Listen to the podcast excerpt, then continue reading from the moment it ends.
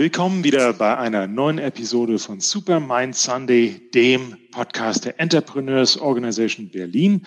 Und ich freue mich heute sehr zu Gast zu haben den Holger Seim, Co-Founder und CEO von Blinkist. Hi Holger. Hi Miro, freut mich hier zu sein. Du freue mich auch, dass du es geschafft hast. Wir sind wieder ähm, äh, später Sonntagabend, aber das hat es nun mal mit Superman Sunday so auf sich. Das sind immer die Superhelden, die eigentlich schon in der nächsten Woche drinstecken. Ähm, kannst du ein bisschen was zu dir erzählen? Wer bist du? Was machst du? Ähm, ohne zu sehr in die Tiefe zu gehen, äh, was hast du für ein Unternehmen? Erzähl uns mal ein bisschen darüber. Klar, sehr gerne. Ich bin Holger, äh, habe seit äh, neun Jahren äh, bin ich Geschäftsführer, Gründer und Geschäftsführer von Blinkist. Äh, wir machen eine App, in der kann man äh, das Wichtigste aus Sachbüchern und mittlerweile auch Podcasts in 15 Minuten lesen oder hören. Blink ist 2012 gegründet. Ich komme ursprünglich aus Hessen, bin über äh, Umwege in Bonn nach Berlin gekommen, um Blinkist zu gründen. Und ja, jetzt mittlerweile seit neun Jahren hier. Ähm, in den neun Jahren ist auch eine Frau und ein Kind hinzugekommen. Bald kommt das zweite. Und ähm, ja, mache eigentlich immer noch das Gleiche wie am ersten Tag. Natürlich verändert sich die Rolle in neun Jahren, aber habe als äh, Geschäftsführer angefangen und das bin ich noch. Prima. Und du bist auch natürlich IO-Mitglied. Seit wann bist du schon dabei? Ich ähm, muss gerade mal überlegen. Seit drei, drei Jahren, 2017 bin ich eingestiegen. 2017, okay. 2017 eingestiegen, genau. Seit mit der, ja, sind es jetzt schon drei, ja, sind schon gut drei Jahre. Ja, ja du zählst es schon. Um zu glauben, die Zeit, äh, Zeit, Zeit vergeht. Zählst du noch nicht zu den Seniors? Es gibt so einige Mitglieder, die sind wohl irgendwie schon seit Tag eins dabei. Ja, ich bin auch in einem Forum, also mein Forum ist Forum 5 und da sind wirklich äh, ein paar sehr alte Hasen dabei, die das Ganze schon über zehn Jahre machen. ja, ich bin in einem jüngeren Forum eingestiegen. Wir sind dann quasi immer noch, ähm, wird uns ein älterer Hase äh, zu, daneben gestellt und äh, berichtet dann, wie das Ganze vor zehn Jahren war. alles besser, damals war alles, alles besser. besser. Alles besser, es war nicht so digital, wie das heute ist. Schon gar nicht das mit diesen Videokonferenzen. ja, wunderbar. Dann lass uns mal einsteigen. Wir haben so ein paar Fragen vorbereitet. Ähm, Vielleicht fangen wir nochmal an. Du hattest eine Firma, die Blinkist, man kennt sie so. Ich kenne sie auch. Ich werde immer verfolgt von so ganz spannenden Anzeigen. Das sind zum Teil auch äh, sehr nette Gesichter, die mich dazu animieren, jetzt, ähm, ich glaube, die App dann von euch runterzuladen mhm. und irgendwelche ähm, äh, äh, Stories anzuhören. Erzähl noch mal ein bisschen, was kann ich denn da eigentlich lernen oder äh, warum soll ich das tun? Also du kannst bei uns äh, das Wichtigste aus ganz, ganz vielen Sachbüchern und Podcasts äh, ähm, lernen. Und das geht von ähm, Karriereratgebern für jüngere Leute über Psychologie, ähm, Kommunikation, Psychologie, äh, Psychologie habe ich schon gesagt, Politik, Wirtschaft, Geschichte. Also ähm, bieten 27 Kategorien an. In allen Kategorien so die, die Bestseller, sowohl äh, Klass Klassiker als auch neuere Literatur. Und wenn du äh, es nicht schaffst, all die Bücher zu lesen, die du gern lesen würdest, wenn du am Tag irgendwie unterwegs bist und hier und da mal 20 Minuten Zeit hast, äh, in denen du was Kurzes hören kannst, aber eben keine 10 Stunden, um direkt das ganze Buch zu lesen, kannst du bei uns ähm, einfacher einsteigen und dir erstmal die Kernaussagen von so einem Buch äh, anlesen oder anhören und dann gucken, welches Buch ist so spannend, dass ich es vertiefen will, dass ich es mir ähm, komplett durchlesen will. Also wir helfen äh, busy. Ich, ich, ich verfalle immer ins Englische, weil wir auf, mhm. weil wir sehr stark auf Englisch äh, arbeiten. Wir helfen ähm, viel beschäftigten Leuten, ähm, die entweder keine Zeit haben, ähm, wirklich äh, Weiterbildung in ihren Alltag zu integrieren, oder die nicht wissen, wo sie starten wollen, die ein, ein Problem mit der Discovery haben. Denen helfen wir, den Einstieg zu schaffen und äh, eine, ein Habit, äh, also eine Gewohnheit äh, mit Lernen aufzubauen. Okay, wie kann ich mir das vorstellen? Äh, ist quasi wie so eine so, so ein Teaser-Wall für ähm, echte Buchtitel oder ist, kann man da wirklich so die, ist es eher so die ähm, äh, Kurzfassung sozusagen zusammengedampft auf die wesentlichen? Genau, es sind ähm, Zusammenfassungen sozusagen. Es ist kein Teaser, also es ist auch ein Teaser. Okay. Viele, äh, viele mhm. Kunden nutzen es wirklich, ähm, um Bücher zu entdecken. Ähm, mhm. Die nutzen es als Teaser, die, die lesen sich dann so fünf Blinks durch zu einem Thema, um dann das mhm. eine Buch zu finden, was sie vertiefen wollen. Ähm, es ist aber nicht nur ein Teaser, es ist jetzt nicht nur ein Klappentext, mhm. wo so ein bisschen äh, Werbung für das Buch gemacht wird. Es sind wirklich eigenständige Werke, bei denen man was lernen kann. Also es soll mhm. schon in sich ein abgeschlossenes Werk sein, auch wenn man das Buch am Ende nicht lesen oder anhören kann, ähm, soll man was mitnehmen. Ähm, Das heißt, mehr als ein Teaser, mehr als ein Klappentext, aber weniger als das Buch. Natürlich können wir kein Buch und auch kein Podcast in 15 Minuten wiedergeben. Da fehlen Beispiele, da fehlen Gegenpositionen, da fehlen ähm, fehlt äh, Iteration. Ähm, häufig wiederholen sich ja Bücher auch ein bisschen und das meine ich im positiven Sinne, weil so ähm, schleift sich, schleifen sich so ein paar Gedanken und Prinzipien dann auch ein. Das können wir nicht liefern in 15 Minuten, aber wir können die, die Kernaussagen von so einem Sachbuch sehr, sehr gut wiedergeben, Denkanstöße liefern, Inspiration liefern und so ein gutes Übersichtswissen über das jeweilige Thema. Jetzt habe ich es verstanden. Alles klar. Sag mal, ihr sitzt äh, komplett in Berlin und äh, wie groß seid ihr? Wir sind jetzt 140 Mitarbeiter, ähm, sitzen fast ausschließlich in Berlin. Also haben hier nur ein, ein Büro. Äh, Headquarter ist in Berlin, haben aber jetzt auch schon vor Corona hatten wir einige Mitarbeiter, Mitarbeiterinnen, die remote arbeiten. Wir haben drei Leute, die aus London arbeiten, eine Person aus Helsinki, wir haben zwei Entwickler in Spanien.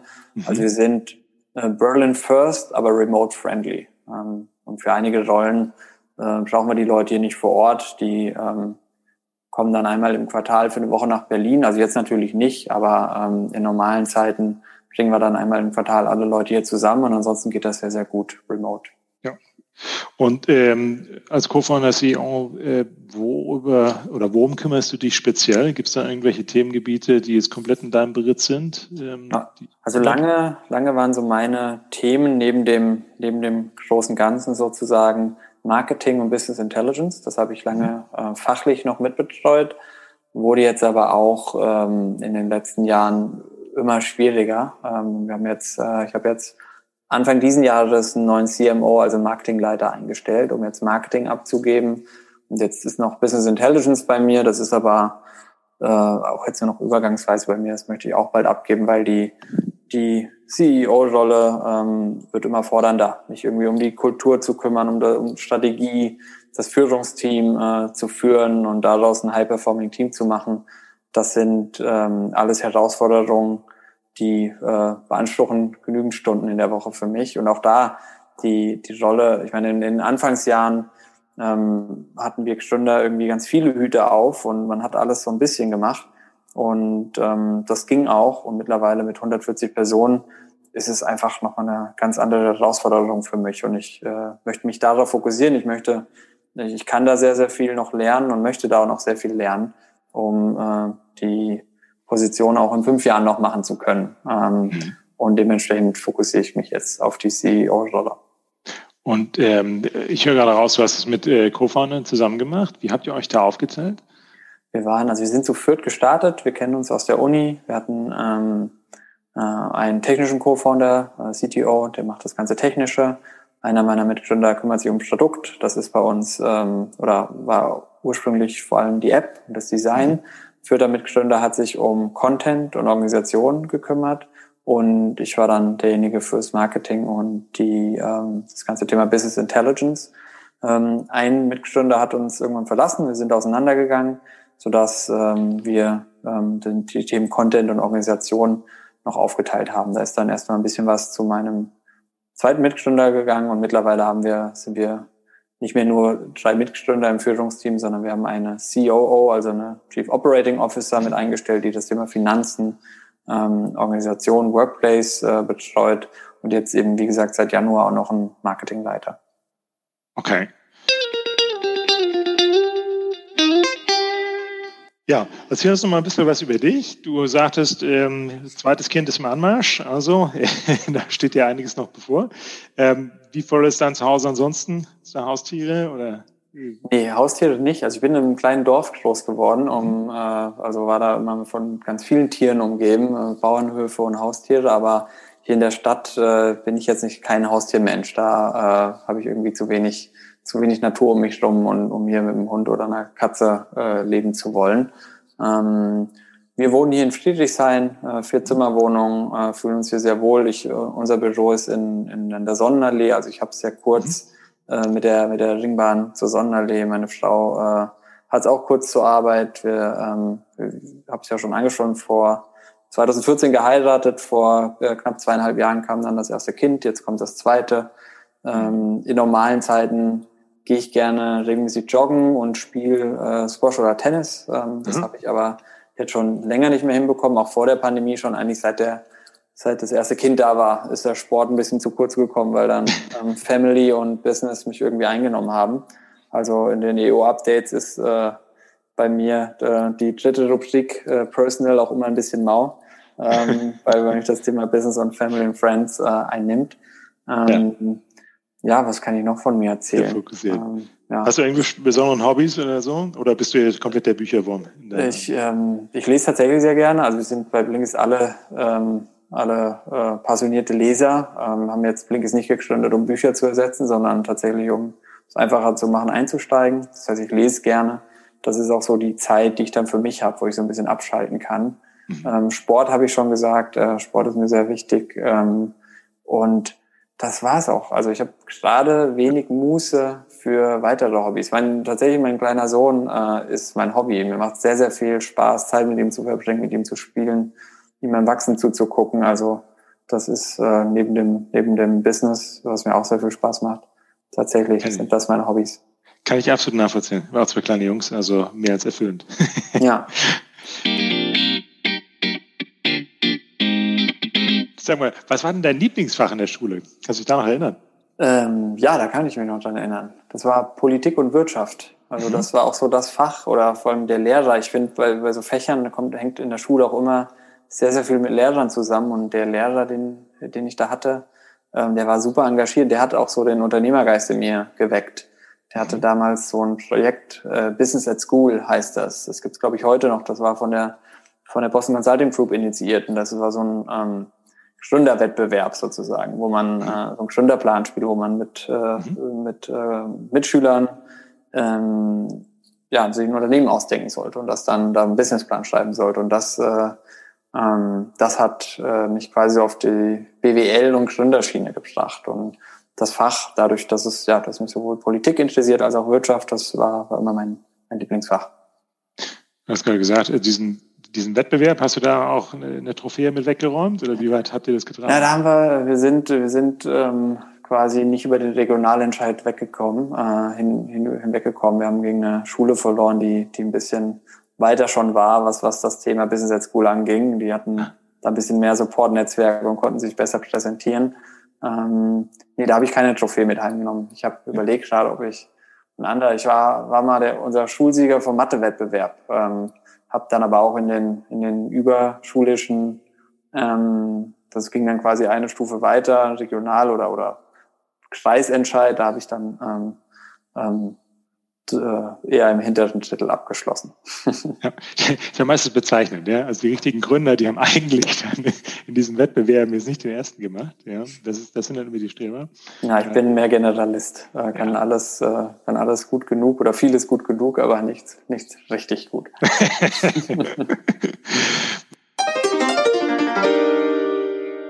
Was ist denn dein Auto äh, oder dein, dein Typ eine Marke? Ist das E-Auto? Fährst du noch Benziner oder fährst du jetzt nur Scooter? Also ich äh, bin überhaupt kein Automensch. Ähm, mhm. Wir haben einen alten Vierer Golf noch, den wir immer mal bewegen, wenn wir irgendwie rausfahren wollen. Das ist äh, von der Mutter meiner Frau, die ähm, äh, hat uns den irgendwann mal vermacht. Ähm, ich habe jetzt tatsächlich, weil das zweite Kind kommt, äh, haben wir jetzt zum ersten Mal tatsächlich werden wir zum ersten Mal ein Auto kaufen, ähm, was wir mhm. wirklich selber kaufen. Ähm, und da habe ich mich jetzt für einen Kia Ceed entschieden.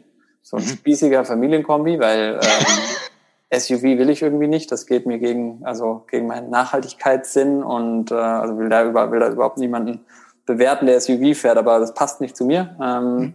Und deswegen wird so ein Kombi und der, der Kia Ceed, das ist so ein Plug-in-Hybrid. Das heißt, er kann hier in der Stadt auf Batterie fahren und wenn dann längere Fahrten anstehen, kann man den auch ganz normal betanken. Okay. Ja, ich, ich glaube, du musst jetzt eh nicht so auf den auf Speed schauen in den nächsten zwei Jahren. Nee, genau. Das ich bin da, also ja, das, mit Autos kann man mich irgendwie nicht kriegen. Ähm, ja. Das ist, das ist nicht so äh, das Thema für mich. Das muss funktional sein und äh, möglichst wenig verbrauchen, möglichst nachhaltig. Ja, ja, 50 Kilo Windeln. Ja, Hast du einen besonderen Lieblingsfilm? Einen Lieblingsfilm. Ich habe ewig keine Filme mehr geguckt. Mittlerweile gibt's ja nur noch Serien. Aber ich glaube, wenn ich einen Lieblingsfilm benennen müsste, würde ich sagen LA Crash. Der ist ziemlich intensiv. Äh, der hat mich irgendwie so wie wenige andere Filme so wirklich emotional berührt, so richtig krass, dass mir Tränen in den Augen standen in manchen Szenen. Und das finde ich, das schaffen irgendwie nur wenige Filme, äh, mich so richtig zu berühren. Und das ist einer davon.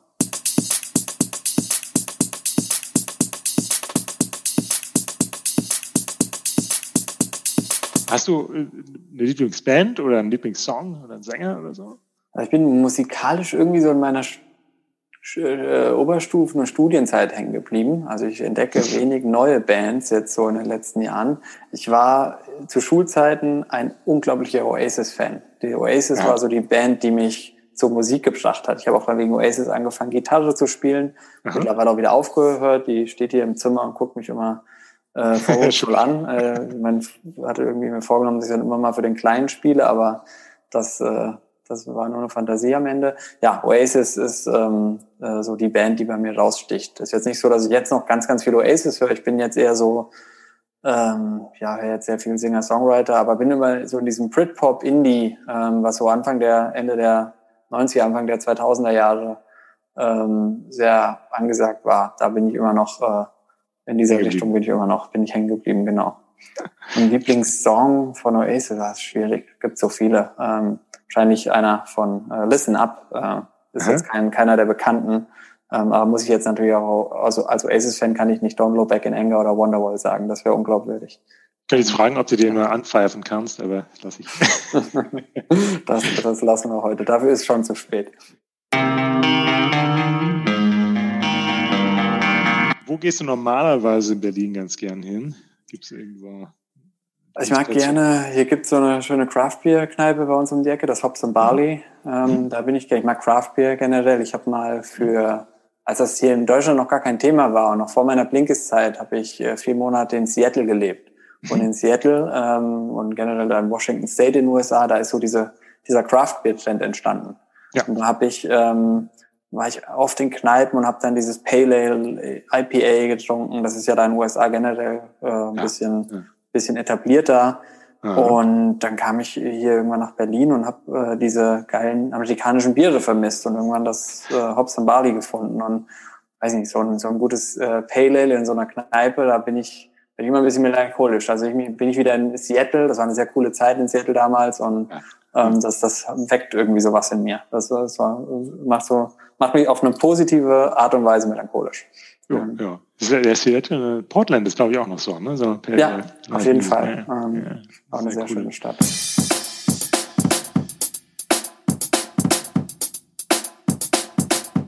Vielleicht mal zu einer zur aktuellen Situation. Ähm, jetzt ist natürlich, äh, sind wir im zweiten Jahr äh, Covid ähm, sicherlich auch links und rechts ähm, äh, die Unternehmen unterschiedlich getroffen.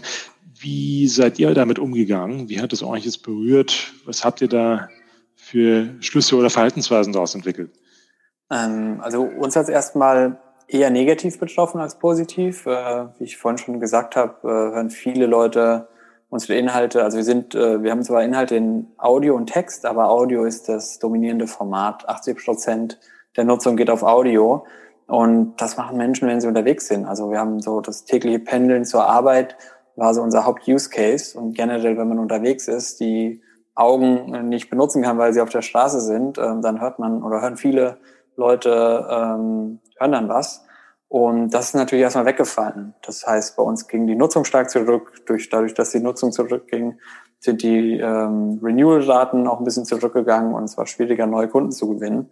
Mhm. Ähm, mittlerweile haben sich äh, viele Kunden und viele Menschen irgendwie angepasst und hören jetzt ihre alten äh, Services, die sie äh, gehört haben, dann beim Kochen, beim Wäscheaufhängen ähm, oder oder. Das heißt, wir sehen, das ist jetzt automatisch wieder besser geworden, aber es war letzten März, April erstmal so ein richtig klasse Einbruch. Ähm, wir haben dann ähm, ähm, ja reagiert, ein bisschen Marketingbudget rausgenommen, äh, ein bisschen Kosten äh, also so ein Hiring Freeze gemacht, erstmal niemanden mehr eingestellt und geguckt, hier und da ein bisschen Kosten zu sparen. Wir mussten keine Stellen abbauen, wir brauchten jetzt kein riesen Effizienzprogramm, aber haben einfach so ganz sanft hier und da einfach den Hahn zugedreht, um, um die Kosten drunter zu kriegen. Und äh, kam dann eigentlich, äh, waren zwei Monate wirklich tief im Minus und das Jahr letzten Endes dann aber insgesamt positiv abgeschlossen, also mit einem, mit einem Gewinn und auch noch mit einem Wachstum. Es war nicht deutlich, äh, zwar nicht, äh, nicht so stark, wie wir es gerne gehabt hätten, aber immerhin noch, noch gewachsen und kein Geld verbrannt. Das war äh, ein anstrengendes Jahr, aber im Nachhinein, denke ich, haben wir das Beste draus gemacht.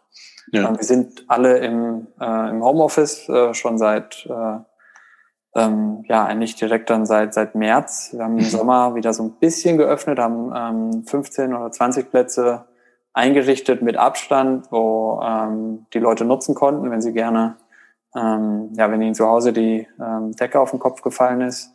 Und haben das jetzt aber, seitdem die zweite Welle wieder richtig losgegangen ist, auf fünf Plätze runtergefahren. Also dann wirklich nur für Notfälle, für Eltern, die halt zu Hause einfach nicht arbeiten können, für ähm, die administrative Mitarbeiterinnen oder Mitarbeiter, die äh, drucken müssen, Verträge, able Verträge ablegen müssen und, und, und.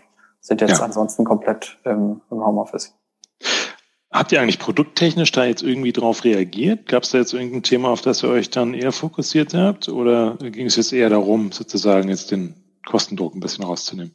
Also wir haben äh, ganz zu Anfang so ein neues äh, temporäres Format äh, gelauncht, im englischen Checking In, im deutschen Blink ist stark, wo wir dann so verschiedene Leute, ähm, das war so ein tägliches Format, wo wir so wie so ein Mini-Podcast, wo Leute mhm. über ihre ähm, Erfahrungen mit Corona ähm, äh, erzählt haben und generell so Tipps und Tricks, äh, wie man da durchkommt. Ähm, das haben wir jetzt aber nicht weitergeführt. Das war von Anfang an nur als ähm, temporäres Format gedacht. Wir haben ähm, so ein paar Marketingkampagnen gemacht, ähm, kostenlos Zugang für alle Nutzer für einen Monat, ähm, um irgendwie Leuten, die in der Pandemie jetzt betroffen waren, ähm, ein bisschen was Gutes zu tun, solche Sachen. Aber das Produkt ansonsten nicht stark angepasst. Wir wollten explizit ähm, jetzt nicht irgendwie unsere Strategie ändern und, und weg von Audio gehen, nur, nur weil es jetzt halt gerade mal ein oder zwei Jahre nicht das Trendthema ist, weil wir langfristig nach wie vor an Audio glauben. Ähm, Audio war ein super stark wachsendes Format, ähm, hat jetzt eine kleine Delle, aber wird auch weiterhin wachsen und haben einfach dann unsere Roadmap weitergefahren. Es ging uns schon immer um, oder die, die Themen, an denen wir arbeiten, produktseitig ist eine bessere äh, Discovery. Viele Nutzer kommen zu uns, haben erstmal zehn Titel im Kopf, die, die sie mhm. unbedingt lesen oder hören wollen. Und irgendwann sind die Titel aber aufgebraucht. Äh, und dann, dann ist es an uns, neue Titel, äh, neue Themen zu empfehlen. Und da, ähm, das ist ein wichtiger äh, Treiber für Engagement. Und das zweite sind so Habit-Building-Formate, also irgendwie Leuten mit positiven, ähm, positiven Reinforcement, wenn sie was gelernt, gelesen haben, irgendwie das, das Gelernte äh, ähm, ja, zu feedbacken, damit mhm. sie wiederkommen. Das sind Themen, an denen wir arbeiten und ähm, das hat sich jetzt durch die Pandemie nicht verändert. Sogar dieses Habit Building ist noch wichtiger geworden, weil wir nicht mehr auf ein bestehendes Habit wie das Pendeln aufsetzen können. Ja, ja.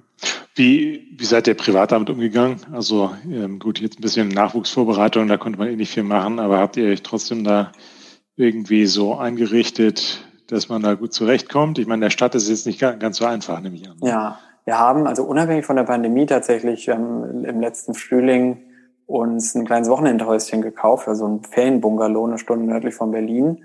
Ähm, das war was, was wir schon immer mal wollten und das hatten wir dann tatsächlich, als es mit, der, mit dem Lockdown losging, haben wir dann was gefunden, was uns passt. Äh, wir sind da wohnen oder können das immer noch nicht nutzen, weil wir es ausbauen müssen. Das wird, wird jetzt zum Sommer fertig sein. Aber das ist was, was ähm, worauf ich mich sehr freue, dann so ein kleines ähm, ja, Weekend Escape zu haben, auch mit Garten äh, und nah an einem See. Ähm, mhm. Ansonsten hatten wir hier das, das große Glück, dass wir die Wohnung, wir haben hier ein Gästezimmer, was ich dann zum Büro umfunktionieren konnte, so dass ich hier jetzt mit einem Stehtisch im, im Gästezimmer arbeite und meine Frau dann im, im Esszimmer oder in der, im Wohn-Esszimmer arbeiten kann. Mhm. Wir haben, ähm, als die Kitas dann zu waren, mit einer Babysitterin äh, quasi die, die, die Vormittage überbrückt, also dass ich äh, Matti immer bis 10 hatte. Die Babysitterin kam dann von 10 bis 13 Uhr, dann hat er seinen Mittagsschlaf gemacht und meine mhm. Frau hat dann nachmittags übernommen, nach dem Mittagsschlaf. Haben uns da eine neue Routine ähm, etabliert, dass jeder irgendwie noch arbeiten konnte. Ähm, ja, und das, äh, das hat ganz gut geklappt. Mal besser, mal schlechter, ähm, je nach Stress.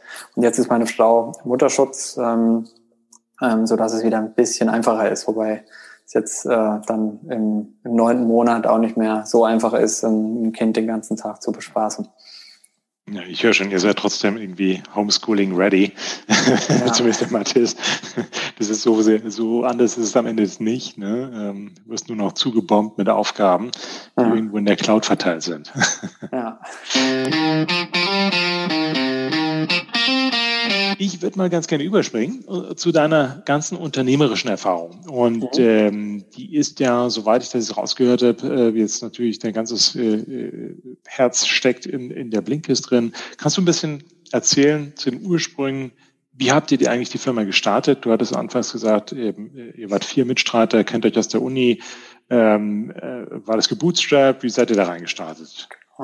Also wir haben ähm, in der Uni schon mal zusammen eine studentische Beratung gegründet. Da haben wir uns, darüber haben wir uns kennengelernt, irgendwie auch gemerkt, äh, Stunden macht uns Spaß, es ist gar nicht so schwer, äh, wie wir vorher dachten und es liegt uns irgendwie.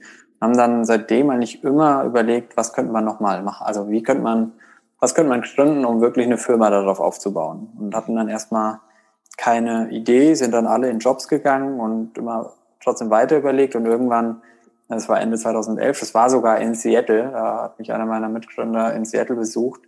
Ähm, der kam mit einer Idee ähm, nach Seattle, ähm, Arbeitszettel WaitMate. Das war Apps waren gerade im Kommen.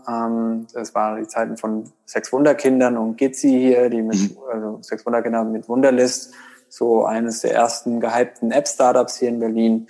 Also haben sich viele Ideen um Apps gedreht und die Idee der WaitMate war, eine App, äh, mit der du in Wartezeiten was lernen kannst. Ähm, mhm. Und ähm, gleichzeitig, äh, da, da, auf der Idee haben wir dann aufgebaut. Ähm, ich glaube, ich weiß es gar nicht mehr wer es war. Ich glaube tatsächlich, dass ich das war, der dann gesagt hat, äh, einfach was, irgendwas lernen in der Wartezeit, das ist nicht wertig genug, da bezahlt keiner Geld. Aber wenn wir sagen, so das Wichtigste aus Büchern, mhm. ähm, dann ist das wertig und dann, äh, dann, dann, dann wird daraus ein gutes Geschäftsmodell.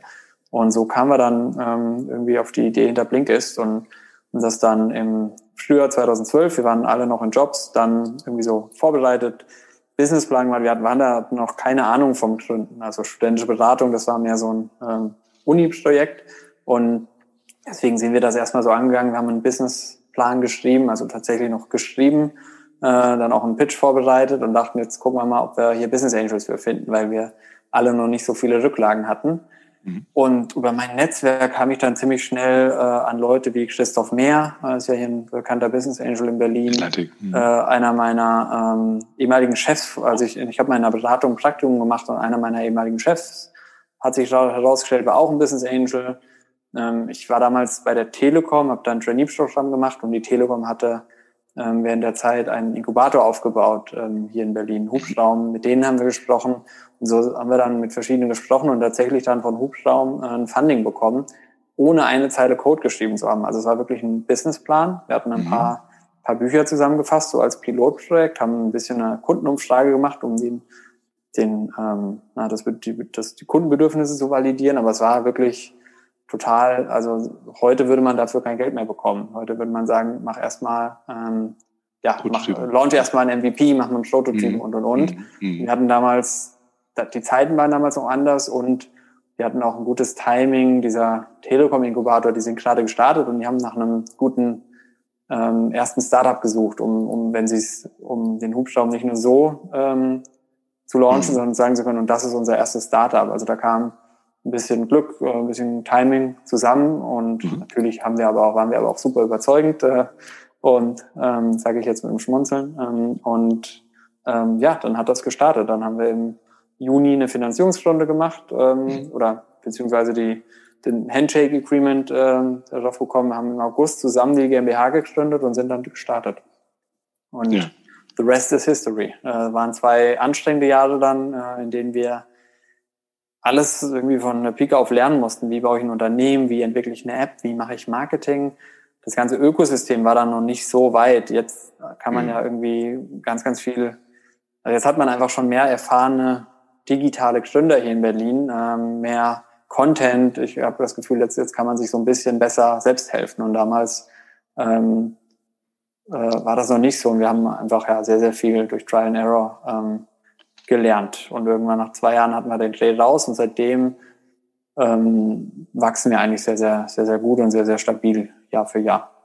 Okay, das heißt, ähm, ihr seid jetzt nicht irgendwie in die Bredouille gekommen, dass ihr mal das Geschäftsmodell irgendwie anfassen musstet? Oder, ähm, nee, oder? tatsächlich nicht. Wir haben eigentlich, also das erste Produkt von Blinkist war eine App, in der du mhm. damals, wir haben nur mit Text gestartet, damals konntest du eben dann Buchzusammenfassung hören, das Format.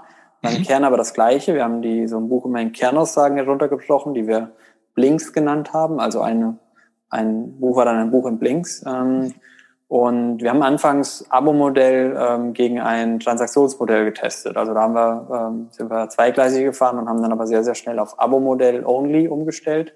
Es war also mhm. also kein Pivot, sondern einfach nur ein Test, den wir so am Anfang gemacht haben und dann eine klare Entscheidung.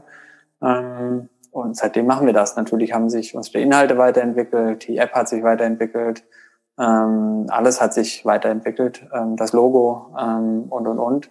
Ähm, aber wir sind ja eines der Startups, die nie wirklich hart pivoten mussten. Und wir waren dennoch, also wir haben, ähm, äh, standen einmal kurz vor der Insolvenz, eigentlich sogar ähm, anderes Mal war, braucht man auch eine Finanzierungsrunde, die haben wir dann aber früh genug bekommen, das heißt, da war die Insolvenz nicht so nah. Aber ohne, ohne wären wir dann ähm, da auch äh, in Schwierigkeiten gekommen, weil wir erst seit 2018 wirklich groß genug sind, um uns selbst tragen zu können. Davor waren wir immer auf externe Finanzierung angewiesen.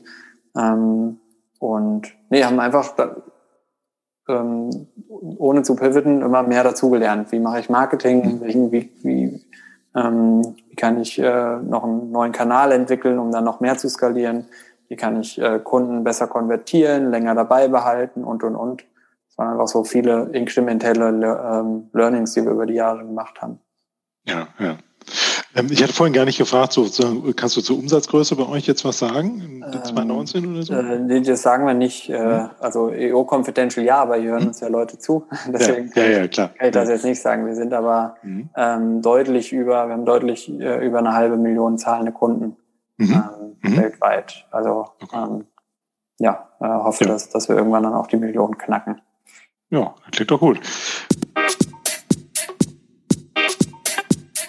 Warum bist du denn eigentlich Unternehmer geworden und wie hart war es denn damals? Ähm, ich weiß nicht genau, was die Tätigkeit da direkt davor war, aber da rauszusteigen aus einem vermutlich gut, ordentlich bezahlten Fulltime-Job, mhm. jetzt in so einen ähm, Hubraum Projekt in der Anfangsphase, ja? Wie, ja. Wieso?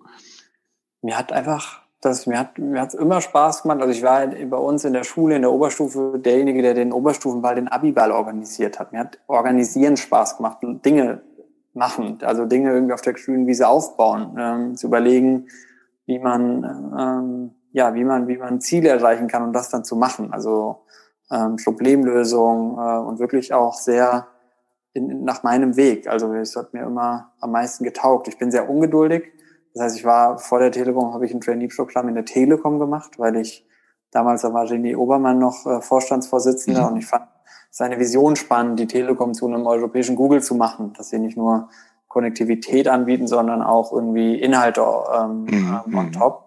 Das fand ich spannend, habe dann aber sehr schnell gemerkt, dass in so einem Konzern ähm, ja, dass es alles zu schwerfällig ist, dass da dass ich da mit meiner Ungeduld nicht weit komme, dass ich da zu viel Politik, äh, zu viel Konzernpolitik äh, machen muss und dass, dass Leute hochkommen, ähm, die Dinge können, die ich nicht können will. Also dass da, dass dazu ähm, äh, zu stark auf andere Sachen geschaut wird. Und da äh, hat es mich dann irgendwann gepackt. Äh, oder ich wusste ja vorher schon, dass ich am liebsten gründen will. Und da hat sich mein, mein äh, Drang dann nochmal verstärkt. Es war dann trotzdem, als ich gekündigt habe, nochmal eine Überwindung. Dann, wie du gesagt hast, der irgendwie Trainee-Programm, das war gut bezahlt. Ich hätte da, glaube ich, eine sehr, sehr gut Karriere machen können ähm, und, und aufsteigen können.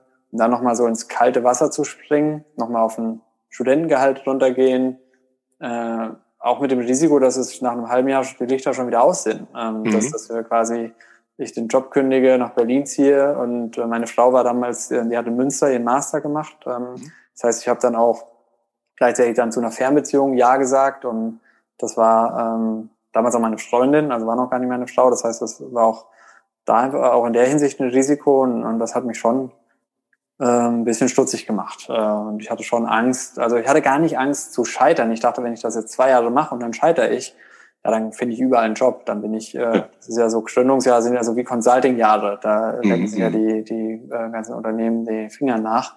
Mhm. Ich hatte aber Angst, früh zu scheitern. Also, dass, dass, wir, mhm. dass wir schon nach einem halben Jahr wieder ähm, out of the game sind. Das war meine größte Angst. Ja, ja. Naja, also vielleicht Glück für euch, Pech für Telekom. Last time I checked hatten die, auf die Online ist immer noch die Google-Suche integriert. Also so. Ich glaube, ich, glaube, ich wäre kein guter Manager in der Telekom äh, geworden. Also von daher vielleicht auch Glück für die Telekom. Ja. Die hatten ja in uns investiert, die sind mittlerweile raus, aber die haben einen sehr guten Return ja. gemacht. Also die ja. haben, äh, ähm, haben schon was äh, zurückbekommen von mir. Die T-Venture, ja? Die, ja, genau, das war also Hubschrauber hieß ja der Inkubator, aber mhm, mhm. T-Venture war dann der, ähm, der, der eigentliche Vor dahinter. Was hätte denn dir jemand sagen sollen, als du 20 gewesen bist? Ich nehme an, das war ein, zwei Jahre bevor du dich in dieses Abenteuer reingestürzt hast. Genau, das Abenteuer, also ich habe, glaube ich, bis ich 24 war, studiert.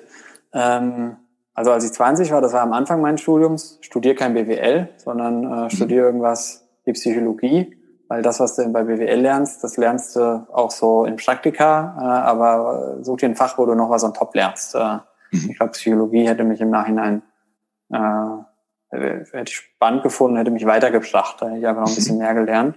Ähm, und ansonsten mach dir nicht so einen Kopf. Es wird mhm. schon alles, aber das sagt man im Nachhinein ja immer so. Ne? Das sagen ja. auch viele noch ältere Leute, so habe ich schon in Büchern gelesen.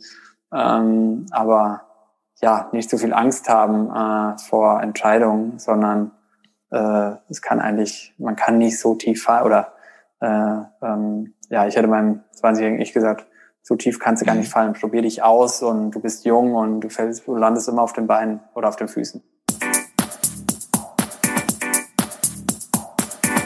Königsfrage für dich. Ja? Gibt es Zitate, nach denen du lebst oder an die du häufig denkst?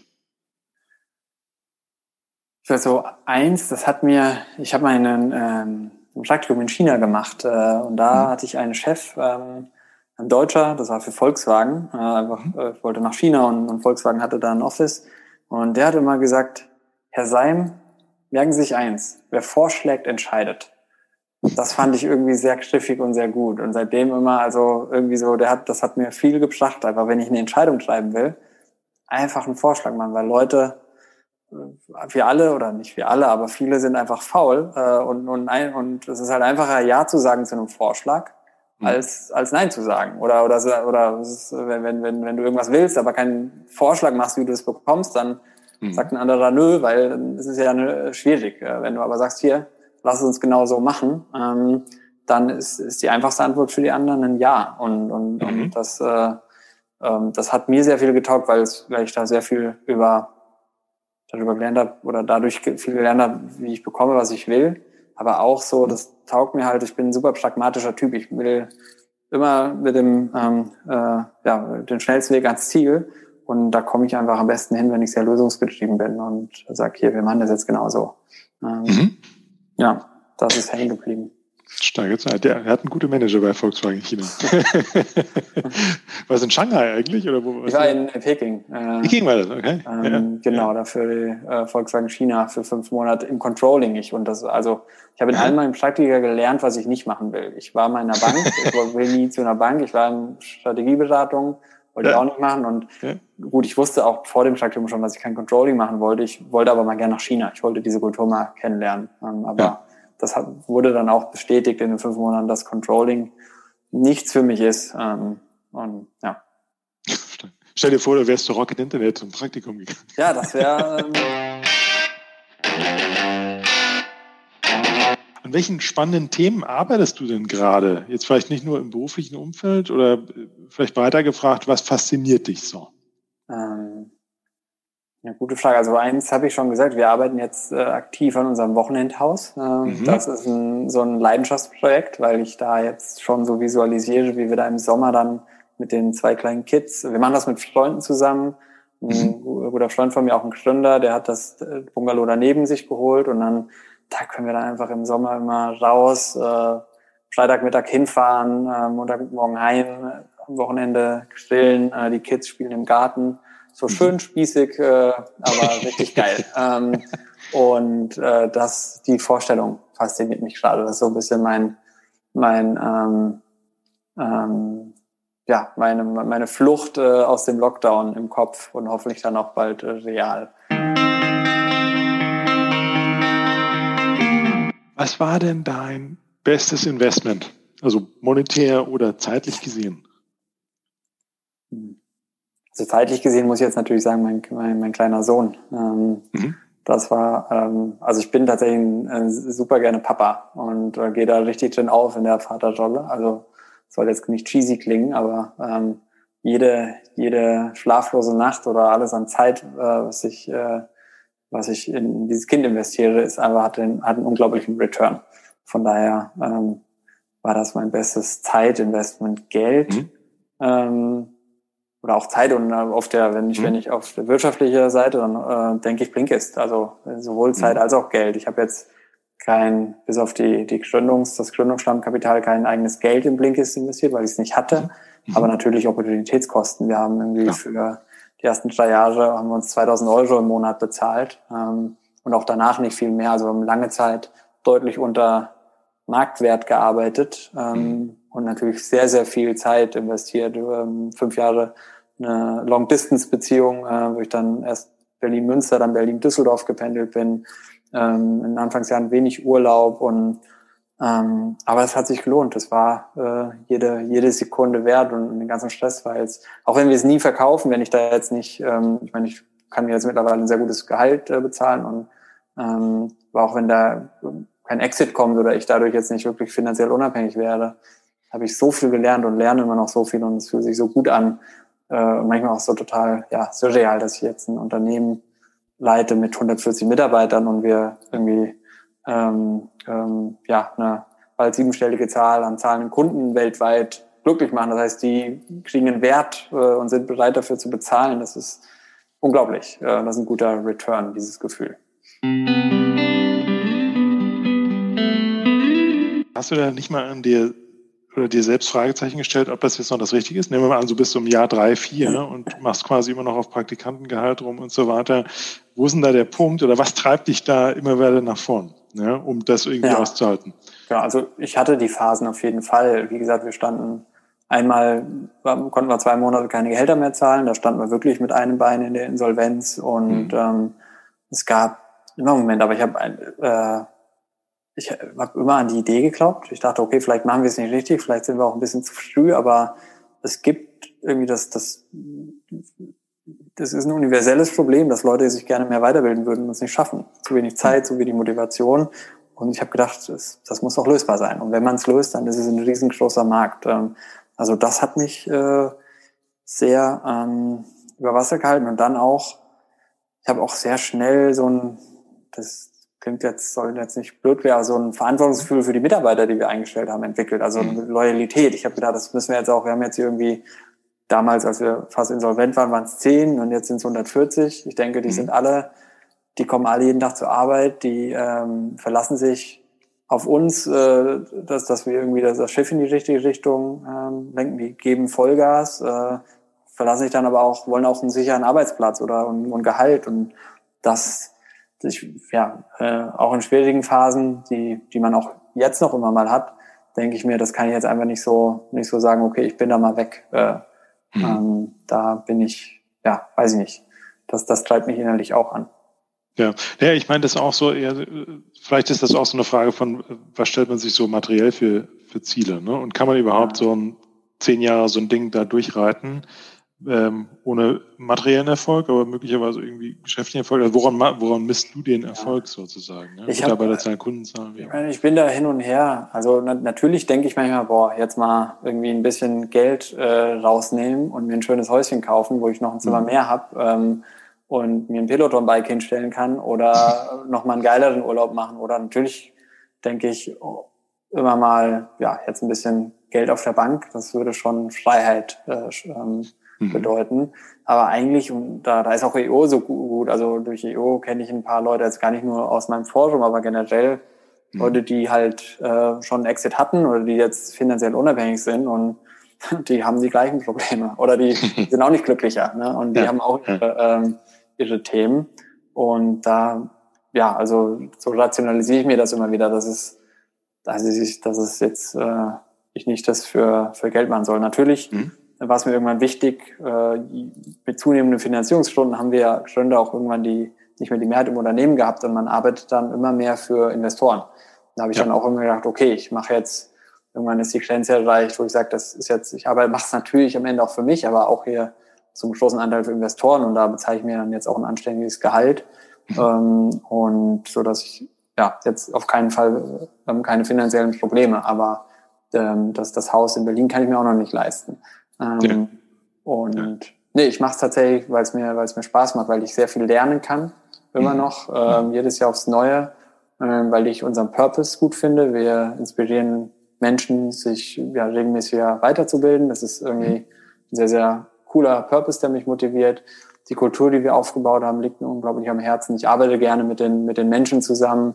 Ähm, und äh, ja, es kommen immer wieder neue Projekte dazu. Es geht jetzt gar nicht so darum, nur Blinkist einfach so weiter zu skalieren, noch mehr Marketing zu machen, sondern wir haben jetzt im letzten November ein, ein neues Format gelauncht, Shortcasts, also das sind diese mhm. Podcast-Zusammenfassungen, mhm. wo wir jetzt mit ganz vielen Podcast-Hosts zusammenarbeiten und da das ist einfach nochmal ein neues Unternehmen im Unternehmen. Äh, gleichzeitig haben wir im letzten Jahr angefangen, auch an Unternehmen zu verkaufen, also neben dem Konsumergeschäft, was wir haben, auch ein B2B-Geschäft aufzubauen. Mhm.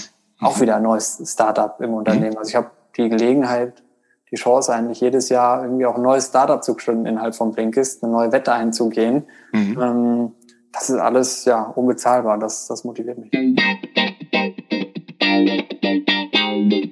Wie gehst du denn so mit ähm, Frustrationen um, wenn irgendwie die Sachen nicht schnell genug ähm, vorankommen? Ne? Du hast ja auch selber gesagt, du bist pragmatisch, ein bisschen ungeduldig. Ähm, da ist da ist ja das Risiko relativ hoch. Ja? Wie gehst du für dich damit um? Ähm, also ich bin unglaublich resilient. Also ich kann unglaublich viel in mich reinfressen und das einfach irgendwie irgendwo hinpacken. Ähm, bin, bin da sehr stressresistent, aber ja, ich versuche, also EU hilft mir da viel. Ähm, einfach drüber reden äh, mit anderen Unternehmern, ähm, mich coachen lassen und so gucken, wie gehe ich damit um. Ich mache auch seit zwei Jahren Executive Coaching. Da habe ich auch nochmal irgendwie so einen Resonanzraum, um, um, um da ein bisschen Druck abzulassen, aber gleichzeitig auch dann den Druck äh, diese Spannung in was, in was ähm, Positives zu überführen. Ähm, und ja, es ist so häufig, lass, stauen sich so Sachen auf, ich lasse die so ein bisschen laufen und dann irgendwie, wann platze ich, aber platzen nicht so unkontrolliert und cholerisch, sondern dann, dann, dann, dann macht es bei mir Klick, dann hat mir ein EO-Coaching oder mein Executive Coaching äh, irgendwie geholfen, dann habe ich Klarheit für mich, mhm. äh, was die richtige, was der richtige Weg ist oder Klarheit, dass es hier zu langsam geht und hier jetzt schneller gehen muss wenn ich für mich Klarheit habe, dann bin ich eigentlich nicht aufzuhalten. Dann, dann ziehe ich durch und dann nehme ich die Leute mit und, ähm, und ziehe sie hinter mir her im besten Fall oder manchmal schiebe ich sie vor mir her. Ähm, und das, äh, ja, also die, ähm, das, das ist so dann, also ja, die Frustration baut sich so ein bisschen auf und dann irgendwann, äh, irgendwann lasse ich sie raus und äh, versuche das Momentum, äh, diese Energie zu nutzen fürs Unternehmen. Was sind es für Situationen, die bei dir so die größte Unsicherheit hervorrufen, wo du am meisten zauderst? Ich bin von Haus aus, ich bin keine sehr selbstbewusste Person ähm, und lasse mich sehr schnell äh, von, es gibt so manche Leute, von denen lasse ich mich sehr schnell äh, verunsichern. Wenn ich eigentlich für mich weiß, dahin geht's oder so will ich das und dahin geht's und dann gibt's aber so manche Leute, die, die mich da sehr stark verunsichern können, ähm, weil sie irgendwie was Smartes sagen, was sich erstmal smart anhört, wo ich denke, hm, das habe ich jetzt gar nicht, gar nicht so bedacht. Äh, und dann brauche ich erstmal so ein bisschen Zeit, das für mich zu durchdenken. Ich bin auch kein super schneller Denker. Ich brauche manchmal, ich bin äh, da so, obwohl ich auf der äh, MBTI-Skala eher extrovertiert bin, bin ich, habe ich da so introvertierte Züge. Ich muss manchmal für mich nachdenken und, und, und so wirklich um die Ecke denken. Ähm, äh, was was wie bedeutet und wie was zusammenhängt. Und dann erkenne ich manchmal, dass da jemand was Smartes gesagt hat, aber das eigentlich gar nicht smart ist. Und dann, dann, dann, dann finde ich auch wieder zu meiner Stärke und zu meiner, ähm, ja, dann, dann habe ich das Selbstbewusstsein, aber ähm, man kann mich sehr leicht ja erstmal verunsichern, was nicht immer gesund ist als äh, CEO. Von welchen Personen hast du am meisten gelernt? Hm. Das ist eine gute Frage. Ich glaube, von dem Politik- und Wirtschaftslehrer, den ich angesprochen mhm. habe, der hat mir einfach so diese Begeisterung für das Thema beigebracht. Ich habe jetzt natürlich von ihm, mhm. ich meine, von ihm auch Schulinhalte gelernt, aber die sind jetzt nicht so relevant, aber wirklich von ihm gelernt, dass ich mich für diese Materie Wirtschaft begeisterte und das hat so eine Flamme in mir geweckt, die seitdem einfach nie erloschen ist und so ein, der hat das einfach so das, das Rad ins Rollen gebracht und seitdem seitdem rollt die Maschine. Mhm. Ähm, ich habe äh, von einem meiner Chefs äh, bei der Telekom äh, mhm. sehr viel gelernt von Führung, Leute motivieren, Leute mitnehmen, immer das Positive sehen und ähm, ähm, äh, ja, so ein bisschen eine Art Reality Distortion Feel zu haben. Das habe ich jetzt nicht, aber so, der, der hat mich sehr inspiriert, weil er immer, selbst irgendwie in Situationen, wo irgendwie alles blöd war, irgendwie war er der Positive und gesagt hat, äh, kriegen das hin, da und da geht's lang. Mhm. Mhm. Ähm, ich bin noch eine dritte Person eigentlich äh, ähm, ganz cheesy, meine Mutter. Ich habe von meiner Mutter mhm. sehr viel Empathie, sehr viel Zuhören ähm, gelernt. Und das, das wird mir immer ähm, oder das schätzen sehr, sehr viele Leute an mir, mit denen ich arbeite oder die für mich arbeiten. Ähm, und das habe ich, glaube ich, von meiner Mutter mitbekommen.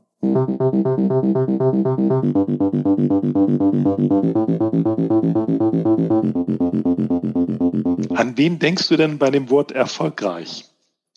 Ich bin gerade so ein bisschen, äh, ich, ich habe gerade das Buch von Naval gelesen. Naval ist ja so eine Twitter-Celebrity mhm. oder der Gründer von AngelList. Mhm. Und ähm, das ist gerade so mein Prototyp von erfolgreich, weil er, weil er einfach, also ich kenne ihn natürlich nicht persönlich, aber der wirkt mhm. so, als ob er einfach glücklich ist. Also für mich ist Erfolg jemand, der erfolgreich ist jemand, der, der glücklich ist, der mit sich und der Welt im Reinen ist. Ähm, ich messe jetzt nicht Erfolg an, an Geld auf dem Konto oder Dingen, die er erreicht hat, sondern ähm, jemand, der glücklich ist. Ich bin äh, auf einem kleinen Dorf aufgewachsen mit 500 Einwohnern und ich sage manchmal, ich habe hier, man, ich habe hier in Berlin und in der Gründerszene so viele Vergleichsmöglichkeiten und ich sehe auch im, bei mir selbst und auch im EO-Kontext, dass Vergleiche einen immer ähm, ja eher unglücklich machen. Und ich denke manchmal, oh, wärst du doch in dem 500 Seelendorf geblieben, da hättest du nicht viel gesagt, da wärst du wahrscheinlich glücklicher. Ähm, Punkt, aber ja, natürlich ja. dann auch, also an Naval hat so eine, ein sehr treffendes Zitat gesagt, ähm, äh, ich kriege es jetzt auf Englisch nicht mehr hin, aber ähm, ähm, um erfolgreich zu sein, musst du unglücklich sein, äh, weil du halt, weil diese, diese Unglücklichsein dir den Antrieb gibt, dich pusht, um erfolgreich zu sein. Und du musst halt auswählen. Willst du erfolgreich sein oder willst du glücklich sein? Das finde ich hat sehr, sehr viel Wahrheit. Ähm, und mhm. ich hoffe, jetzt, jetzt bin ich gerade in, der, in dem Hamsterrad drin, in vielerlei Hinsicht positiv, aber es ist auch anstrengend und, und ist auf jeden Fall auch eine Quelle von Unglücklichsein manchmal, wenn ich was nicht so gut hinbekomme wie jemand anders oder mal wieder an meinem Unternehmen verzweifle oder an mir selbst. Es ist ja am Ende immer, äh, ähm, ja, liegt am Ende nie an den Umständen, sondern an mir. Ähm, oder ich, ich, ich kann ja Dinge ändern. Und ich hoffe, dass ich da noch hinkomme, dass ich mich irgendwann, irgendwann da ein bisschen innerlich noch rausziehen kann und wirklich glücklich bin, unabhängig von den Umständen. Welche sagen wir, neuen Gewohnheiten oder Verhaltensweisen hast du dir denn in den letzten fünf Jahren angeeignet und wodurch? Hm. Gewohnheiten oder Verhaltensweisen. Also ich bin, habe im Laufe von Blinkist ähm, das Buch Selbstbild, Growth Mindset, äh, Mindset von Carol Dweck für mich entdeckt. Ja.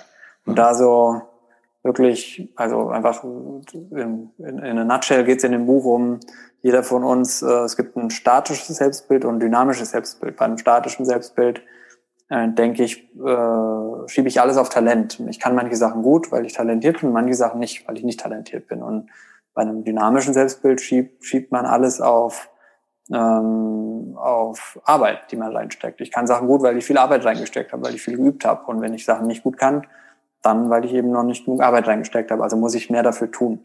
Und diese und, und jeder von uns hat beide Selbstbilder. Also manchmal, ähm, in manchen Bereichen ist man mit einem dynamischen Selbstbild unterwegs und in manchen Bereichen blickt man mit einem statischen Selbstbild darauf. Und diese Erkenntnis äh, über die Selbstbilder und, und hat unglaublich viel in mir ausgelöst, weil ich dann mich selbst beobachtet habe auf einmal, wie ich statisch auf was schaue oder wo ich dynamisch bin und auch wie ich, wie ich auf andere schaue. Und ich war jemand, der häufig auf andere mit einem sehr statischen Selbstbild geblickt hat. Also so ja, da ist, da ist die nicht gut stehen oder das kann er nicht so gut und das äh, dann die Leute sehr schnell abgeschrieben oder sehr schnell so meine Meinung über andere Leute, gerade auch, auch Mitarbeiter, ähm, sehr schnell eine Meinung gefestigt und das habe ich in den letzten fünf Jahren, auch schon ein bisschen vorher, immer mehr abgelegt, durch, geprägt durch dieses Buch. Ähm, und bin jetzt, äh, ja, bin jetzt, versuche jetzt sehr, sehr stark mit dynamischem Selbstbild durchs Leben zu gehen und auch auf andere Leute mit dynamischem Selbstbild zu reagieren und anderen Leuten die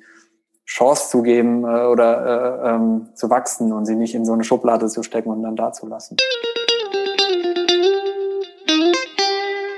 Wozu kannst du denn heute leichter Nein sagen als vielleicht äh, vor einiger Zeit? Also, ah, noch, äh, also ich bin schon besser geworden. Das hat auch äh, mit der Geburt meines Sohnes angefangen, ähm, so Events abzusagen. Ich war vorher an Hans Dampf in allen Gassen. Ich war hier noch bei einem Gründerdinner und da noch bei einem Learning-Event äh, und dies und das und habe aber eigentlich auch immer da schon gemerkt, ich bin jetzt hier überall, weil ich irgendwie so FOMO hatte, Fear of Missing mhm. Out, dass ich irgendwie einen Kontakt nicht mache oder irgendwie mir ein potenzieller Partner durch die Lappen geht und habe zu vielen Intro-Calls und Events Ja gesagt, um halt einfach ja mein Netzwerk auszubauen, Opportunitäten zu schaffen für Blinkist für mich persönlich. Und das, und in, in der Regel waren aber neun von zehn äh, Calls oder Events dann doch nur wieder, man hat die gleichen Nasen gesehen, man hat die, äh, man hat nicht, nicht wirklich was mitgenommen. Und ich saß dann da im Call oder auf dem Event und dachte, ja, boah, jetzt wäre ich lieber, keine Ahnung, will, will ein Bierchen trinken mit einem guten Freund ähm, oder mit einer Frau ein Weinchen auf der Terrasse. Ähm, und das habe ich durch meinen ähm, Sohn schon besser gelernt. Also dass ich da dann wirklich sage, okay, ich, ich habe dafür jetzt keine Zeit mehr. Wenn ich das jetzt weiterhin mache, dann sehe ich ihn abends nicht oder dann, dann kriege ich halt die Arbeit nicht unter.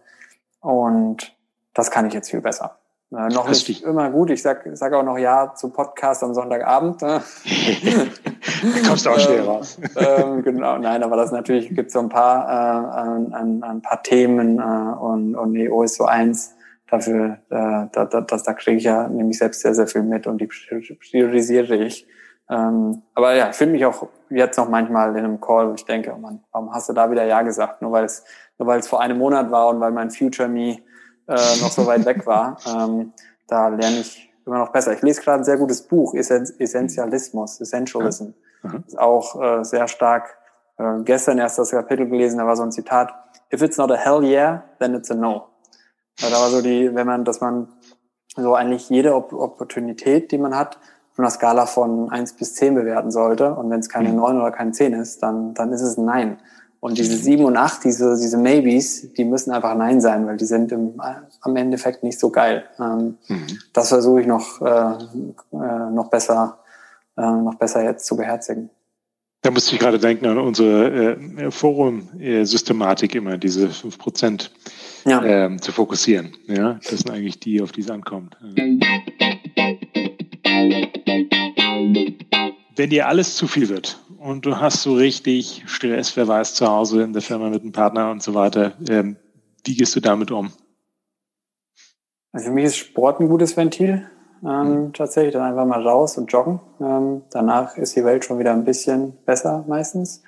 Und Coaching, sei es über EO oder Executive Coach. Wenn mir alles zu viel wird, ähm, habe ich meistens keine Klarheit in mir. Ich bin ein Mensch, ich brauche Klarheit, um mich gut zu fühlen. Wenn ich wenn ich Stress habe, habe aber Klarheit, warum ich den Stress habe und, äh, und, und wie ich da rauskomme, dann ist alles gut. Dann kann ich auch noch durch eine stressige Zeit gehen, um, oh, weil ich weiß, weil ich sehe das Licht am Ende des Tunnels und ich weiß, warum ich es mache. Wenn ich aber, wenn ich Konfusion habe, äh, wenn ich konfus bin, dann, dann wird mir alles zu viel und mir hilft Coaching, ähm, äh, Konfusion in Klarheit zu übersetzen. Ich würde dir ganz gerne noch kurz zu deiner IO-Erfahrung dort ähm, eine Frage stellen. Mit wem würdest du dich denn ganz gerne einfach mal treffen? Oder was waren jetzt auch einfach die spannendsten Events, wo du sagst, ähm, äh, das war jetzt natürlich im letzten Jahr äh, eher online ähm, äh, was hast du mitgenommen für dich? Ich muss ganz ehrlich sagen, durch, weil Blink ist jetzt so stressig war im letzten Jahr mit Lockdown und Kind zu Hause, Kita geschlossen, habe ich ähm, EO bis auf die Foren, äh, bei denen mhm. ich sehr viel mitnehme, ähm, eigentlich sehr, sehr stark äh, runtergedampft. Also ich war auf keinen Events und deswegen kann ich da mhm. jetzt wenig zu sagen. Ich glaube, wen ich gerne treffen würde. Ich habe jetzt, ich habe mir nicht die, die Liste an EU-Mitgliedern durchgeguckt und gesagt, oh, die Person muss ich mal kennenlernen. Ich bin nicht so der proaktive mhm. Netzwerker gerade. Mhm. Ähm, aber ich glaube, äh, jemanden, mit dem ich regelmäßig Squash oder Tennis spielen könnte, würde ich gerne mal persönlich kennenlernen und dann ähm, dann so ein Habit, äh, wenn wir uns wieder darf nach der Pandemie, ähm, machen. Mir fehlt hier gerade so ein Buddy für, für äh, Racket Sport. Äh, ja, ja. Es ist in Berlin auch nicht so verbreitet wie in London oder so. Ne? Und, ja. und ich glaube, du bist in einem schweren Vorteil. In Friedrichshain gibt es noch ein paar gute Squash Center, die gibt's. Ja, was das doof ist, ich brauche für sowas eine Gewohnheit und man kann hier nirgendwo einfach einen Platz jeden Montagabend um 19 Uhr mieten. Man muss sich hier bei den Squash Centern, die es so gibt, immer dann, die, die öffnen immer drei Wochen vorher, also muss dann immer quasi ähm, dann zur richtigen Zeit wieder buchen. Und ja. ich glaube, wenn man es durchbuchen könnte und dann mit irgendeiner Person eine Routine etablieren könnte, dann wäre es besser. Und Tennis, mhm. die ganzen Tennisclubs hier nehmen niemanden auf, was auch ein bisschen ätzend ist. Äh, ja, ja, ähm, ja, das ist ein Phänomen in ja. Berlin. Ja, ja, ja, na gut, dann muss man doch irgendwann, muss ich doch nochmal aufs Land ziehen. Äh, eine ich sagen, das, ist, das Haus hast du ja dafür, da musst du noch ein bisschen. Ja. Genau, das ist ein kleines Bungalow, da, da kann ich jetzt nicht hinziehen, aber. Was wäre denn jetzt so ein Event, wenn das an alles wieder geht, ähm, wo du auf jeden Fall dabei wärst? Was würde dich inhaltlich jetzt besonders interessieren? Ich, äh, das ist jetzt nicht die Antwort, die du hören willst, aber ich glaube, das nächste Chapter-Event. Ich bin gerade ja. weniger auf inhaltlicher mhm. ähm, äh, Suche, wo ich sage, ich brauche jetzt unbedingt hier Inhalt. Ich, ich habe äh, mhm. Also so ein paar, ich, ich, ich lechze nach sozialen Kontakten in dieser, äh, diesem Lockdown und gerade mit, mit, mit jetzt einem, bald zwei Kids ist es auch alles ein bisschen eingeschränkter. Also ja. Ich habe es letztes Jahr leider nicht zum Chapter-Event geschafft, weil da Frau schwanger und, und, und schon Lockdown und Pandemie, mhm. das war uns dann zu heiß.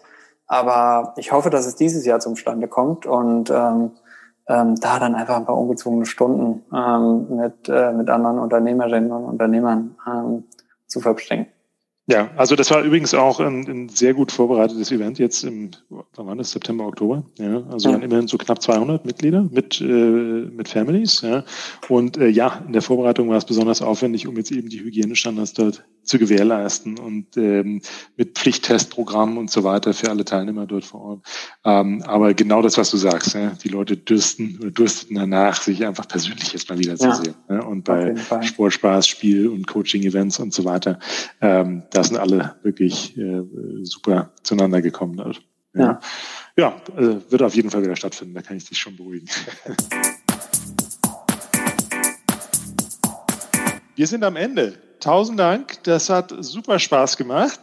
Schön, dass du dir Zeit genommen hast, ähm, jetzt am Sonntagabend bei Superman Sunday dabei zu sein. Ich hoffe, ähm, äh, die Hörer konnten jetzt viel ähm, Einblicke in dich und deine Erfolgspfade äh, gewinnen. Viel, viel, viel Erfolg weiterhin mit Blinkist, dir und deinen Kollegen dort. Ich glaube, ihr macht einen super Job.